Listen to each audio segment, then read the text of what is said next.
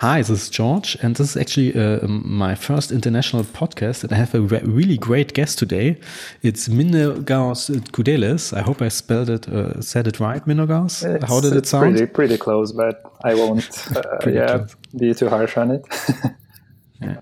Eleven years of Russian in school didn't help me speak it the right yeah, way. Yeah, well, it's it's not quite Russian, but yeah, yeah, it's yeah, no, you probably always hear that. Yeah, I, I don't. I don't I know really mind that because it's it's a it's crazy thing to get uh, over about too much. So yeah. Yeah. So Mindaugas, you pray basically known for your great composites, and you're also a ripe admin. So uh, tell us about uh, ourselves. How did you get so good in composites? Well, I it's a it's a good question because uh, normally I would be asked uh, what kind of material I use to do to have. I won't yeah, ask yeah, to, to, have good, good results, or you know what course I went and uh, how I did get better. So there's no no not a clear answer to how to start doing uh, good composites like right away. I guess it's it dates back a few years ago uh, when I started following these Facebook groups. And at, for, at first, I had this impression that some guys are just too talented, and the, the talent is the, the key to have good uh, good direct restorations. Then I started uh, tried to do something similar, and uh, of course I failed. And then I uh, started to find some kind of uh, excuses not to do, not to try anymore because uh, the one thing is the talent. The other thing you start uh, compromising because you think your your patients cannot pay for your uh, good work. But after a while, I noticed that some guys um, are doing great work on the daily basis. So it's about the time when the ripe started, or the tomorrow tooth. Uh, at first, it was known by by a clear matrix Italia, I guess. So there were guys that were posting amazing dentistry every day or like a few times a week. So I, I got this idea that, okay, talent might be a one thing. Uh, another thing might be uh, special cases you do for the congresses and you spend like four or five hours on your composite. So of course it can look uh, awesome.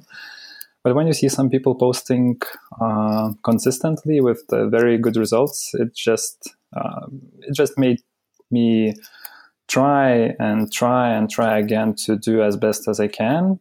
Uh, of course, photography helped uh, a lot to to see my progress and my mistakes. And then, in, in the long run, when you when you try on every case to do your best work and you spend some time to analyze it afterwards in in the evening or on the weekends, you you start to see some things you can improve or you, you can see which things work for you which which don't. And then i guess like in uh, every field if you do something consistently repetitively and you try to improve every day i guess you you're bound to success at some point. So it's just a matter of i don't know maybe persistence and stubbornness i guess so I think stubbornness is a key word. Maybe I, I, I wouldn't uh, describe myself as a very stubborn person, but I just uh, started to do things. Uh, I, I, saw how it progresses. I guess social media had a huge impact, not only from the inf- influential point of view, but uh, when you share your work and you get feedback on what you can improve, or you get uh, good feedback and people start admiring your work, you just uh, have this motivation to to keep doing and keep trying to get better. So I guess it it it worked for me at least. So that's why I encourage everyone to to try and post uh, their cases because it's a it's a different uh, kind of way of work uh, when you when you start posting and uh, you you share your work with the colleagues. Yeah so so that that was i guess photography and uh, facebook and uh, stubbornness yeah uh, had a but, lot of it uh, when did you graduate and when did you start taking pictures? Uh, i graduated uh, let's see this summer will be five years so in 2013 Actually, a lot of people are hoping that you already did 15 years in business. Yeah. sorry, sorry. Yeah, well, I can say that the last year of the studies, I already worked part time. So let's say I'm working for six years now, maybe. But uh, as far as the pictures, um, I, I, guess I started to take them in the last year of, of dental school. Uh, I, I, took them with my Nokia phone at first. Uh, then, Which one? Actually, I used to be a Nokia promoter yeah, back in the days. It was N8 or N9. It was a very, uh, how to say, the, the, the, one with the very nice camera at, at that time, one of the yeah. best. So the, the pictures weren't very good, but I already started to you know when you're when you're doing uh, the work and you only try to please the the patient so the patients are not dental experts so usually if the if the filling is wide they're happy so when you are already thinking that you will take a photo and uh, you will want to see it or you will want to share it with the colleagues you already start to think uh, okay you, you, you just unconsciously try to, to do better so so even at that time, I, I tried to uh, document some of my cases, and uh, I, I, thought that I'm doing a very good uh, work. Of course, when you're graduating, you're very optimistic about some things, and you know, at first you have these crappy mobile pictures, then you see some nice pictures from the in the conferences or in the Facebook. Then you try to buy yourself a good dental setup, and when you already have when on the day you have a nice uh, crisp images with a good depth of field with a good micro lens and flash uh, at that moment uh, it was the second moment uh, like this uh, light bulb moment you have is the first one was when I bought loops, and the second one was when I saw my work in the, uh, in high definition images. So the, then you understand how how little you see in the mouth and how many mistakes you do, and how your work is not so good as you imagine it is. So, so yeah. Have you ever had the moment when you took a picture of your old work and uh, asked yourself later on why you even took the picture in the first place? Uh, no, no. I guess I never, I never regret of taking pictures. I, I regret of some work I did, of course, but uh, taking pictures, no, never. Sometimes I regret not taking a picture. It's it's more often like that way. Hmm. But usually now you're basically uh, are you documenting every case you're doing, or even try to have at least one or two pictures?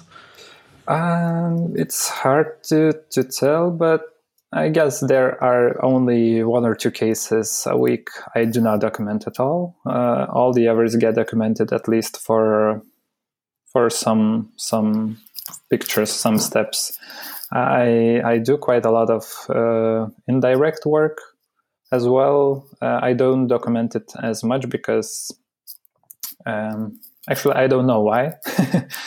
Uh, maybe it's a bit uh, harder, and when when you document it, it takes a long time to to have a nice presentation for indirect uh, because it takes over period of few months and then the pictures get lost somewhere and it takes just so much time just to organize them. So so for for directs i try to take a picture at least of uh, preoperative and postoperative and maybe the cavity preparation um, even in, in, the rush sometimes i, I take these uh, caries proof pictures just to show the patient what the problem there there really was uh, I started doing uh, initial consult pictures as well. So almost every new patient gets a set of pictures just to to to have a initial stage. So I, I try to take more and more pictures, and I, I I don't maybe when I'm really really in a rush. So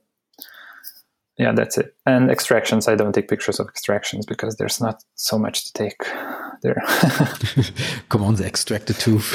if, if, if, it's in a funny shape, yeah, then it's get a, a picture, at least with a mobile phone. So, for the quick share, yeah. So, I basically know your camera uh, setup, but uh, maybe some listeners would like to know your camera setup. You're, you're a Nikon user. Yes. That's what I know yes. for sure. And you have a, um, uh, don't you even have, uh, you said ring flash in the beginning, but uh, don't you have like a, a dual bracket flash as well? Uh, yeah, I have. I have both. I have uh, ring flash, which is Nissin uh, MF18. Uh, it's a quite nice flash, and it's a very good flash for the beginning. So I guess I could recommend for everyone to start from the ring flash because it's just so much easier. Uh, dual flash is more complicated, and even when I have it, it's a R1C1 uh, kit and a Scorpio bracket. Uh, what I like with it, it's the creativity, and uh, the results are usually more nicer than ring flash, but it's uh, harder to use. So uh, even now, I switch back and forth from ring flash and uh, dual flash. Yeah, and uh, the lens I use either uh, Nikkor 105 macro lens or or Tokina 100. Uh, it it works just as well, uh, but it's maybe two times or three times cheaper. So, and the body is Nikon D3200, so just the entry level DSLR, and I guess it's all you need in the dental photography, at least from my point of view. Yeah, ich I mean, when you look at the, uh, uh, I mean, the Style Italiano article, start taking pictures, where basically say the lens and the flash is the most important thing, and the body. Okay, if you want to be real cool, you can have a real. Uh, expensive body, full format. Uh, but uh, uh, on the other hand, I always see that um, the bigger the body or the cooler the body is, the more megabyte does the raw picture take, um, and yes. you can get get in hard drive troubles. Yeah, how big is I, your hard drive? And I, I'm using MacBook, so they're not not not known for for the big drives. Right now, I'm quite happy because I, I I recently bought a new one and it's 256 or something like this. Uh, before I had 128 and it worked for me. But I just store all, all of my pictures in cloud so I could easily access them from different computers like in the clinic or at home. So. And Which cloud service do you use? Um, now I have I bought this external drive and it had a promotion for so I have uh, two years of uh, membership in OneDrive. Uh, it's a Microsoft service, and I don't know. Before I used Dropbox, I guess they they work uh, both. Oh, Dropbox is a hassle. I don't know. It, it worked both, both for me quite, pretty good, at least for what I need. So it's it's enough. Actually, uh, in the office, I try to store the, my pictures right away in um, in a, a, big folder. And this folder is synced with a program called SyncThing, which is a P2P service. Mm-hmm. And uh, it's syncing with my laptop at home. Okay. So it's kind of cloud, but just a cloud between two computers, okay. which is quite nice. Yeah. And yeah. it's freeware, of course. Yeah. So for your composites, I know that you're using uh, mainly a brush as uh, Stefan Browet uh, basically taught me, and I know that you also, in some point of your career or dental life, you were influenced by him as well. Can you tell us more about that? Yeah, uh, the, the main instrument, I guess, for me is the is the brush, and I'm quite happy I saw it from Stefan, and uh, he influenced me uh, a lot in the beginning because the, the first influence was the rubber dam, uh, when I saw his course, I was already uh, working with it, but I had some uh, struggles. And after his lecture, just few ideas, uh, a few missing pieces of the puzzle just popped in. And from that moment, I just uh, didn't look at isolation at, as some kind of uh, very di- difficult thing to do. So, so that was one thing. And the, the other thing I learned from him was the, the, the brush basically I saw a video uh, how he models it. So basically, I just got the idea how you can manage uh, some type of composite with the soft uh, brush, and it felt for me it's I guess the the tools you use is very uh, personal thing. So for me, the brush works uh, so much better than any metal instruments because they they are hard and they they leave these very straight lines uh, into the surface uh, the brush uh, gives you a bit more maybe organic form, more smooth. So I don't know. I started using it. I, I liked it, and I still use it. I guess I could uh, get pretty good result with the maybe micro brush and just a fine tip probe, but it, it wouldn't be maybe as fast as I can do it with a fine tip brush. So yeah, that that's I guess what can I tell you about it? Actually, uh, Jason Smithson is uh, st- kind of started with like uh, the micro brush, and apparently you also changed completely to the uh, normal brush. Yeah, I didn't hear that, but I, I guess there's so many techniques uh, to to choose from. You, you just have to find find the one that works best in your hands. So. Yeah, but comparing to what you can find for crazy composite instruments on the market, uh, when you look, for example, at the Cosmedent side or the, I don't know, uh, I think what is Garrison has some fancy co composite instruments, uh, which are like three different pieces on one handle. Ah, yeah, yeah, yeah. I think I the brush technique is very, very simple compared to that. Yeah, and it's it's quite quite cost efficient because these brushes are not not so expensive. At least the ones I use. So. Oh, I have to ask you. You're not using the GC lab brush? Yeah, yeah, I'm using it. So the the. How much is it in your country? Because it's uh, in Germany, it's uh, I pay around two fifty for one brush. It's the same. Yeah. So I guess it's okay. it's I guess it's it's so so much better than buying a whole brush for ten or twenty euros, you know, from the other companies. So Okay, that's uh, for sure. Yeah.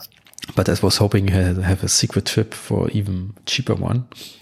But I tried. The problem is usually, um, well, we're supposed to use it just one time. Yeah, yeah, and, I know. And officially, I'm just using it one time. Yeah, officially, me too. Let's leave it just there. yeah. But uh, if if you want, uh, I haven't tried it. Uh, I asked uh, Stefan about it. The uh, the Smiline made composite brushes as well, and uh, the the price is cheaper than GC ones per brush, and they also have a handle. I guess a nicer metallic handle, and the brush tips are also disposable and changeable and they also have a fine tip brush but it's uh, more intended for the stain application. So they might be not as hard to manipulate the resin. So i'm not sure but if you if you have a chance to try it maybe it, it could work as well. Uh, well um, um, at the last the direct uh, congress in Jubio, there was um, um, um not Anna the other guy, Jordi. Jordi. -huh. How could I forget? and uh, he had these brushes, and actually he he uh, stopped using them, which is uh, interesting because he thought he doesn't need it. And uh, when I had a look at it, I don't think they're not as stable as the GC ones. Um, yeah, yeah. Well, that that's what Stefan told me. He he just uh, told me he thinks they're a bit too soft for for the same task as GC. So for now, you have to, uh, you know, get used to using it once and paying like 250 or 3 euros for it and it's not a, not a big deal i guess no actually so, um... some some materials and some tools i guess they're just worth their price like the good metrics it, it costs costs also almost the same as the brush and you also only can use it once so i guess mm.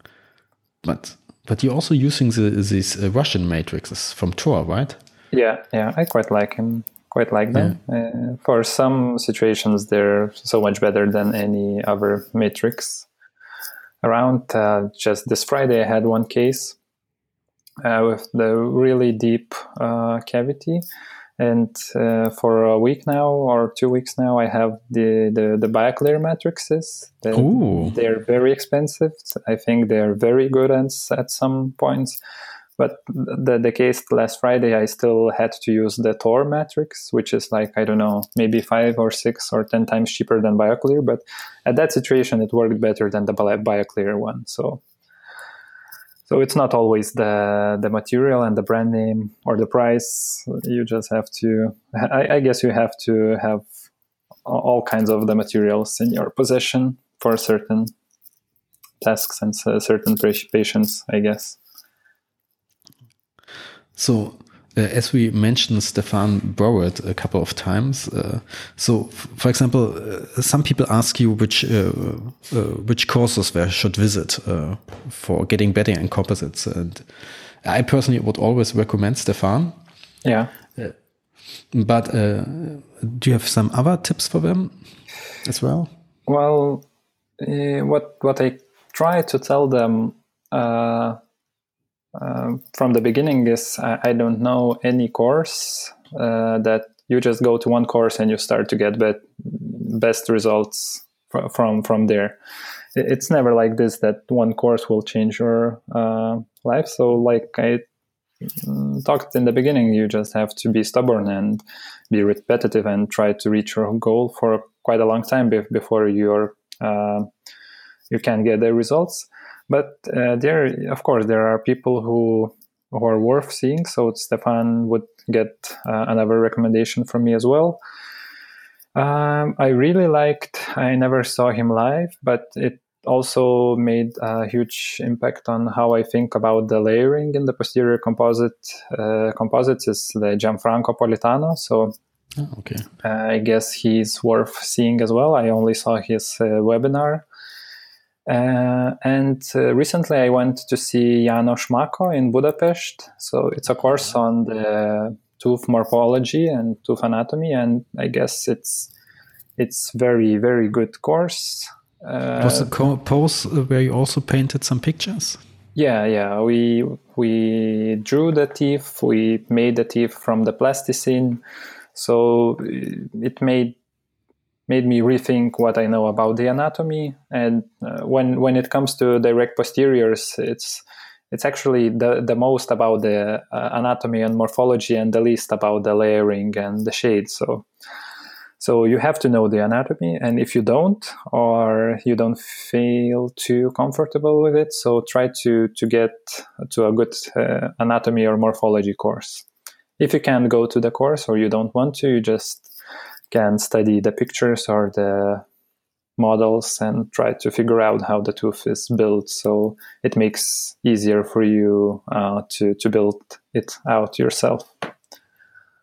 Yeah. So i guess these these three guys are worth seeing. I, I didn't see too much uh, of good world known speakers myself so maybe there are I, I i'm pretty sure there are uh, many amazing guys worth seeing as well. Maybe Jason Smithson as well, as I've heard. Jason Smithson is quite expensive, good, so. but he's coming to Vilnius this year, but just for a lecture. Oh, he already was here. Yeah. Ah, oh, it's already gone. Oh, yeah, I missed, I, it. I missed it as well. I wanted to visit you as well. yeah. Well, next time, next time you have to plan. Okay, Minos, you also had a lecture in Budapest. Uh, I remember that. Yeah. Um, it so was. This was your first international lecture, or? Yes, yes. So, so you know, international teacher. I guess I could market myself this way. it wouldn't be, uh, you know, false. Yeah, I had this chance. Uh, my my good friend Andras Volom, he was um, uh, managing the the program for the Aesthetic Congress, and he invited me. So it was a good opportunity for me to test myself. You know how how how does it feel to be a lecturer, and it was a very interesting experience. Let's say, uh, yeah. So we're gonna see more from you uh, pretty soon again. Uh, maybe uh, I'm not sure. It all depends on how how it all works out. I I guess uh, I could achieve a bit more working uh, not in the lecture uh, format or more more on like a small course, small group. I guess it's it's pretty hard to teach something uh, in in 45 minutes or one hour. You just give a, gl- a glimpse of something, you know. Well, as at least my my experience from the conferences is that after a while when you go to a conference you just um, maybe get one or two tips or some ideas but never the the full picture. So it's just like a sh- showcase for the for the courses. At least that was my experience in recent conferences. And trying to build the lecture myself, I, I quite um, get the feeling why because it's so so hard to to give a structured information in a short period of time and at the same moment teach something. So maybe maybe that's not really the point of the lecture at all. So or or fully, you know. Uh, maybe just presenting your idea or workflow or something and if you want to really really teach something i guess it's uh, it's better to to have a bit longer time and maybe some more teaching equipment you know like uh, hands-on or just a presentation of doing something. So I, am I'm, I'm working in that direction at the moment a bit trying okay, to, to so build a course for like one or two days. On direct when will be the first international course by you Mindaugas? Uh, it's, it all depends on the you know uh, the the market and what the market wants. so when, when I have Actually, enough uh, people, the market just yeah. needs a date. yeah, I guess. I guess I, I, need to, to make a poll maybe, and then we can make something arrange. You know, if I have enough people that could come at a certain date, I guess it's from from there I can work it out. Okay, I mean, how big is your office? Uh, how many people do fit in? Six, seven? Uh, I, am right now in the struggle of thinking of how could I make uh, the hands-on part and how how many people I could fit uh, for for that. Just for the lecture and presentation, I guess uh, up to ten people, not more. Uh, maybe from six to eight would be the the the best the best amount because uh, I had a group of seven people last time, and it was uh, still pretty comfortable. So, so that that much I can squeeze in in my small office. Yeah, but that's that could be a, start if you just do it in your office and, uh, for example, just say, well, I have two dates. Uh, the price is about this, uh, and uh, I recommend this hotel right around the corner. And the social pro program will look like this. It could be enough, I think. Maybe, maybe, yeah. yeah I mean, uh, if uh, and on the other side, risk if you do uh, doing it in your own office is uh, not very high uh, for uh, spending um, a lot of money on a hotel room rent. Yeah, so yeah. This could course. be a start for you. Yeah, yeah. I, I'm, I'm kind of. Maybe if just two people are actually coming, they really make a good deal. Yeah, well, two people are, I guess, a bit too too small, but it's also might be very very fun. You know, it would be it would great. be very yeah. Uh, how to say very personal, tailored education. that could be a thing. Personal yeah. tailored coaching by Min. yeah, there's there are already guys doing this, you know, one-on-one teaching. So it's it's not something uncommon. Well, it's uh, I know that uh, German dentists uh, um, just, uh, for example, just two or three dentists invite uh, a person and say, just like come two days for us and lecture, and uh, this is kind of nearly a one-on-one. -on -one. But it's still, I think, quite rare. Yeah, yeah. Well, usually it's how to how to, you can look at this thing as a a business for some people for, for the lecture lecturing and uh, running courses. So uh, it's it's hard to make a lot of money from one or two guys and it's always easier to make more money from 10 or 20 guys. So mm. i guess that that may, plays a role as well don't you think? But you uh, own your own office. That also plays a role right Yes, yes. Well, it's it's a fam- family business, so mm. it's not. For example, Stefan Browet, uh, uh, doesn't have an own office anymore. He's yeah. working in two or three different offices in Belgium. Yeah. Uh, and this way he is kind of flexible when doing courses because he don't have has any fixed costs. And the yeah, same is yeah, basically right for Jason Smith, and he's working uh, three days a week as a dentist uh, in this office. He said, Mm-hmm. And uh, the other two or three days, he's uh, open for lectures or writing books. So um, that's something I see around the lectures, but of course, we're all, for example, Lincoln Harris, uh, mm-hmm. he has his own office and he's traveling a lot. Uh, yes, yes, it's uh, you know, there. I guess there are just people who who who likes to run things. There are people who hates to run things, so it's always better for them to to be uh, just a paid worker, you know, to do their part, and that's it. Uh, what I like uh, about uh, having an office is the the freedom of yes. of the treatment choices you make, of the pricing you can uh, arrange for the patients, and you know, just freedom of, everything. since it's a small office, I don't have to uh, manage a lot of staff, so there's not that much managing burden on me. So at the moment, I'm in a pretty comfortable position for, from uh, where I look at it from. So I, I don't plan to change it uh, much at all. Yeah, at but least. you mentioned it's kind of a family thing as well. Is your, are your parents dentists as well? Uh, my parents are dental technicians, and my ah, sister okay. is a dentist as well. So ah, you work together with your sister. Yeah, yeah. So right now I have a bit more free time since she started working as well. So I have a bit more time to spend, you know, for for some presentation making or just staying at home with, with the family. So I'm not sure how how common is it uh, to overwork in Germany, but at least here, uh, the dental field, the dentists are known to be uh, quite prone to uh, workaholism thing. So yeah, it's, it's easy um, to get lost in, inside deep. So sometimes it's good to to make some time for for yourself. Well, um, let's say I switched from five days a week to 40 days a week, and uh, uh, I actually got more effective. okay. Interesting. Which was very interesting.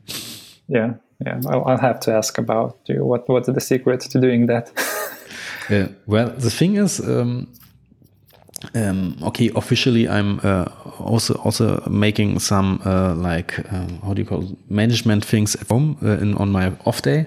So uh-huh. um, these uh, I never had to block, uh, uh, don't have to block any more appointments for, because I have to do office stuff. Okay, and well I don't know how, but maybe uh, my receptionist uh, is kind of uh, when she knows that I'm uh, not Friday here, she's she's squeezing more people into the schedule. Ah, okay. I don't know. I can't really tell you. I just see, when I look at the numbers uh, compared to, I mean, I think I started doing this one and a half a year ago, and uh -huh. basically didn't change, even uh, rise um, what I'm surprised. Uh, now you can think, well, if I would uh, work five days a week, I would probably make more money. but it was more than before, so this is way to go. Okay, yeah, work less and earn more. that, that's the dream. That's more the time dream. for podcasting, actually. Yeah. So, oh.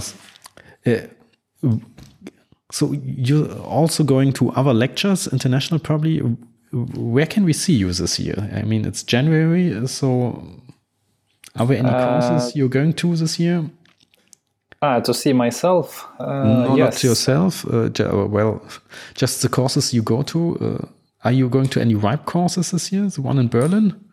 Yeah, yeah, I'll be there. Ah, uh, I'll, I will see Ricardo. Um, I guess it's it's a good course there's no no no reason to advertise it uh, anymore because it's sold out from the, the first day. it was crazy. Yeah, yeah, and uh, I will be seeing Pascale uh, with Marco Maiorino in Göteborg uh, ah. in two weeks. Ah, nice. Yeah, it's. I guess uh, I really have high hopes for this. Have you ever seen him live? I never saw him live. No, not yet. That that's what I that's why I, go to see him because I, I really want to meet that guy. He's I really admire uh, what he's doing. So actually, I good. cases from back from Style Italiano. Uh, okay. Uh, uh, and actually, sometimes I you even can search his old cases. I think it was two or three years ago he stopped posting uh, them, Okay. which yeah. is quite interesting sometimes.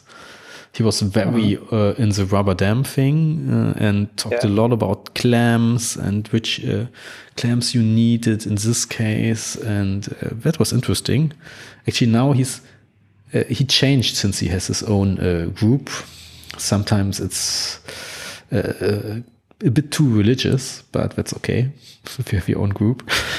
Yeah. Well, everyone can do to what what they want. Uh, I guess in the most most dental groups, you can say are religious as well. You know about religious about layering or religious about the materials or you know the techniques. So usually when you you present your technique, sometimes you're prone to uh, telling that all the other techniques are crap. So Yeah, have That- you ever seen of, David, uh, a webinar by David Clark? Uh, no, I saw a few YouTube videos of him, but no, not a webinar. Should I see it? It's interesting. He's that he is good. he's like, well, stop layering. We don't need it. Okay, yeah. Don't repeat Yeah, I- nature's mistake. Don't make deep oh yeah, fishes. yeah, yeah, yeah. Well, I, I guess we could argue, but maybe if what what I've heard from the course from the people who went to his courses is that he he really believes in in his technique and he really have uh, quite a long follow ups.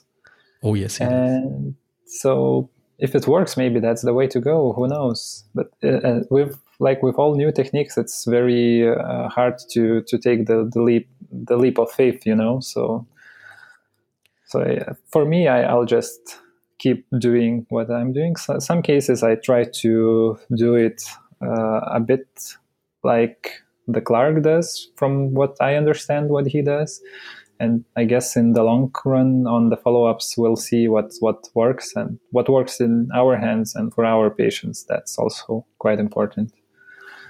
I, think uh, both has a place. This injection molding is of is extremely interesting, and Yeah. um, actually it's uh, crazy that it basically works because it's basically one big bulk filling and. Uh, kind of what we learned about layering that with the shrinkage it doesn't matter in this injection molding, which is interesting.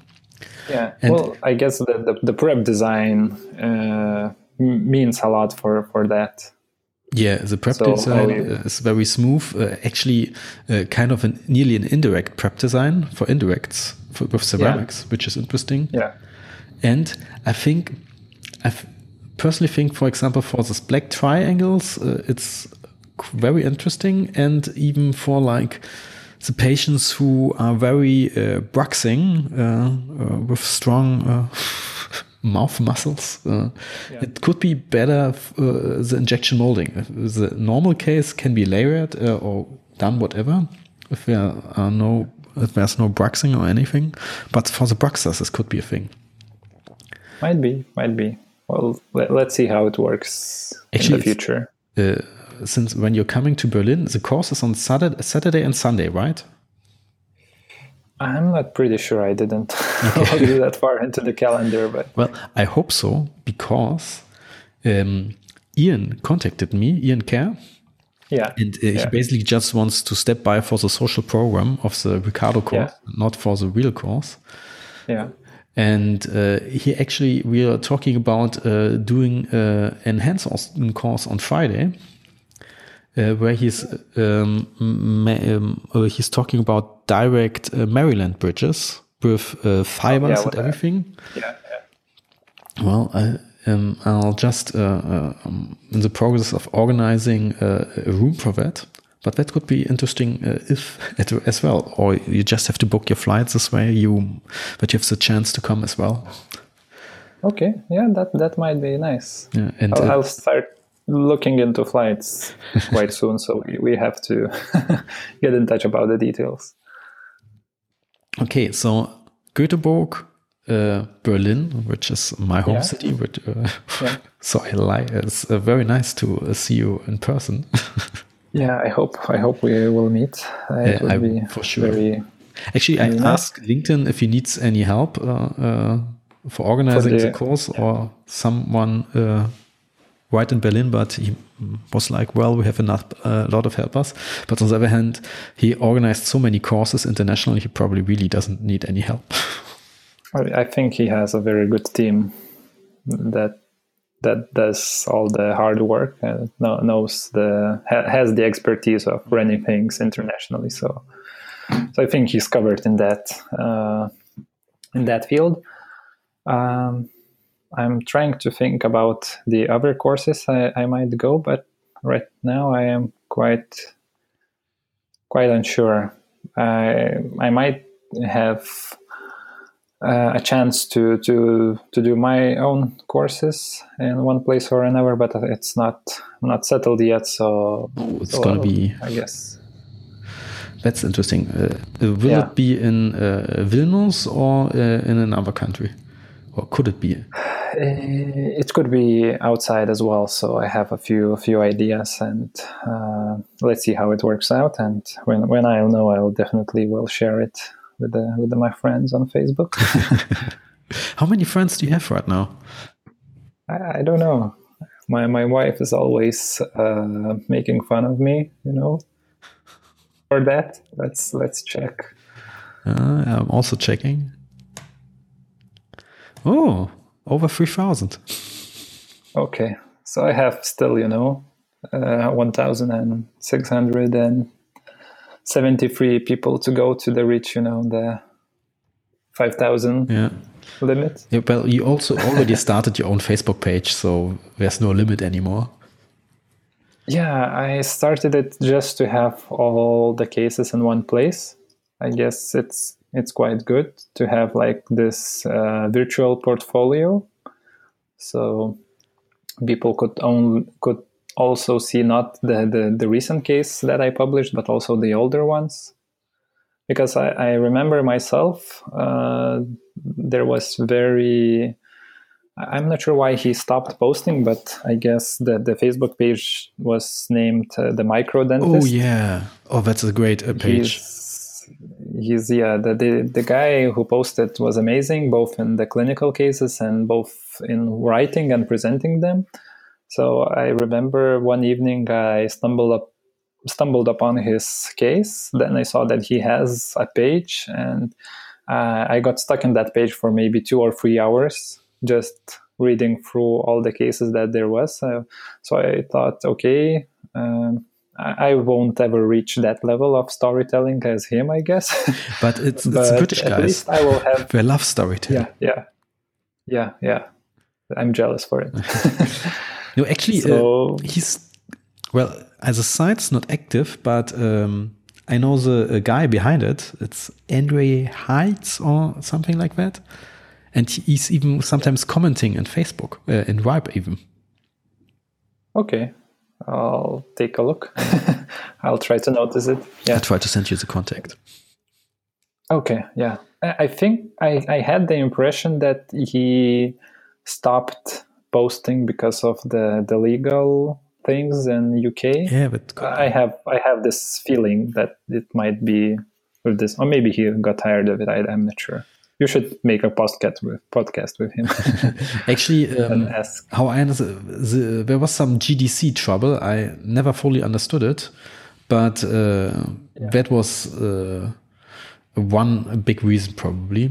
But maybe because that he was active few years ago then he got silent then he got active again and the, the last peak of activity was uh, had a lot of commentary let's say about the gdc mm. so I, I, got the same feeling i guess that there there might have been something but it's just speculation we, we would have, have to ask the guy i asked Duchamp if uh, he knows more about that he probably knows okay yeah he should yeah he's supposed to know everything. So yeah, about UK. Okay, we made the 45 minutes. Thank you for uh, the talk. Uh, I'm really looking forward to see you in Berlin. Um, yeah, me too. I also hope thank you that uh, all the that the course with Ian, which is not actually public yet, but I just talk about it. yeah. now, now it's on. It's, it's on. on. I have to do it. There, there's no backing from it, or you know, we have to make a new podcast without you mentioning it. just cut it out. Secret. Actually, I'm so lazy in yeah. cutting podcasts and post production. You won't believe it. Okay, so you just share the the raw. Uh, it's called a one shot. okay, yeah, that's great. I, I just really hope before uh, sharing it, just. Uh, uh, take a look if there's no music in the background because I have, let's say, interesting neighbors. And in the middle of podcast, I started to hear that they started to listen to music pretty loudly. So I'm not sure if my microphone is picking it up, but you, you might hear some uh, Russian music in the background. well, that's the international flair everybody has to learn. yeah, yeah. so thank you very much for for uh, inviting me for it, and, and it was it was a pleasure speaking to you. Yeah, yeah, and thanks for the audience. Yeah, of course. Yeah. Okay. Goodbye. Bye.